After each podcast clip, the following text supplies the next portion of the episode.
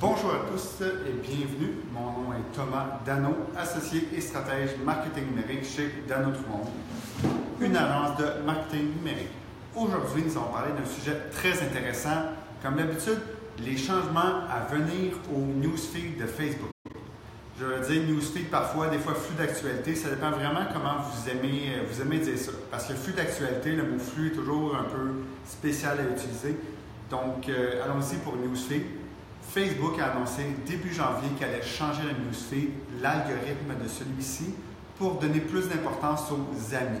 Donc, qu'est-ce qu'il disait en gros? C'était les marques Joe Pour ceux qui ça fait environ 8 ans peut-être et plus qui sont dans les médias sociaux, comme moi, quand j'ai commencé ma carrière, on n'avait aucune idée vraiment de combien de pourcentage les, les, pardon, le nombre de personnes qui allaient voir les publications.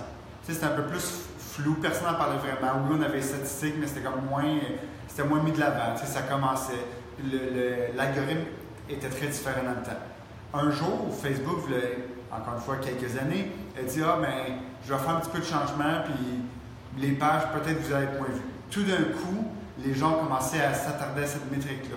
La métrique de portée organique sur le nombre total d'utilisateurs. Pourquoi? Mais maintenant qu'on fait une campagne de X 100 000 pour avoir X 100 000 fans, puis qu'au final, on va rejoindre personne de ces fans-là, ça a beaucoup d'importance. Donc, qu'est-ce qui est arrivé à travers le temps? C'est que les gens se rendent compte qu'ils rejoignaient 5% environ de leurs fans. Maintenant, je vous dis ça, 5% et ça, c'était dans le temps. Il y a 7-8 ans qu'on disait, ah, il y a juste 5 à 5 environ des fans. Puis là, oui, selon le type de page, selon plein de facteurs différents, le chiffre changeait, mais au final, on s'entendait sur un genre de 5% Et là, plus les années avançaient, plus il y avait des nouvelles études qui sortaient, et finalement, on appelait ça le Facebook Reach Zero. Qu'au final, quand une page pouvait parfois aller rejoindre 0% Quand on dit 0% c'est bien sûr quelques virgules, quelques chiffres après 0, mais au final, des pages de 100 000 personnes pouvaient aller rejoindre 100 personnes parfois. Pourquoi? Parce que le contenu n'était pas assez engageant. C'est ça qui est l'autre histoire? En gros, Facebook, dans le temps, encore une fois, il était beaucoup plus permissif, on a l'impression, que qu'est-ce que les marques pouvaient publier et avoir de l'engagement, avoir de la portée. Maintenant, vous faites une publication, si dans les 100 premières impressions, personne n'interagit avec, Facebook va sûrement se dire hum, cette page-là n'est pas très intéressante, je vais arrêter de publier la publication, peu importe votre nombre de fans. Donc, qu'est-ce que ça cause comme problème, ça? Actuellement, ça ne devrait pas causer de problème si votre stratégie de contenu est bien faite. Qu'est-ce que je veux dire par là? C'est Facebook, c'est simple. À chaque fois, il revient à la base. Créer du contenu engageant et les gens vont vous voir. Et c'est vraiment ça. Et à chaque année, il faut faire attention parce que Facebook, il change son algorithme pour un peu cibler ceux qui contournaient les règles. Qu'est-ce que je veux dire par contourner les règles? Par exemple, quand les Facebook Live sont sortis, les gens faisaient des Facebook Live de 4 heures qui étaient juste un système de vote. Donc, ils créaient de fausses engagements. Même chose, euh, se taguer en commentaire, bien que ça l'aide un comportement normal que beaucoup de pages le font, Facebook est en train de lutter contre ça. Les clickbait, ça fait longtemps qu'ils essaient de lutter contre ça. Est-ce que ça marche? Toute autre histoire, mais ça fait longtemps qu'ils luttent contre ça. Les gens qui disent, euh, selon la réaction, c'est comme si vous faites un vote. Les concours qui demandent de partager, les concours qui demandent de mentionner. Tout ce qui est anormal, Facebook essaie de lutter contre ça. Donc, les marques qui faisaient par exemple des concours toujours un peu dans la zone grise de Facebook, ça se peut que la portée descende. Ceux qui mettaient par exemple beaucoup de, liens vers du contenu qui n'était pas intéressant simplement pour vendre leurs produits ou pour vendre leurs services, là aussi la portée risque de diminuer. Les compagnies par contre qui, dès il y a quelques années, ont commencé à saisir la, game, ils ont créé du contenu engageant de façon naturelle. Qu'est-ce que je veux dire par là? Par exemple, une vidéo que les gens aiment.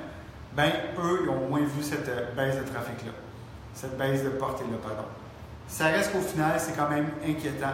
BuzzFeed, à l'annonce de euh, ce changement de Facebook, a décidé de diriger plein de personnes vers les applications, une application mobile pour dire aux gens Hey, abonnez-vous, vous allez recevoir les informations pareilles. Parce qu'on a l'impression qu'il y aura peut-être une mini-exode qui va se faire de Facebook, soit vers d'autres plateformes ou vers des plateformes que les gens sont maîtres de la plateforme.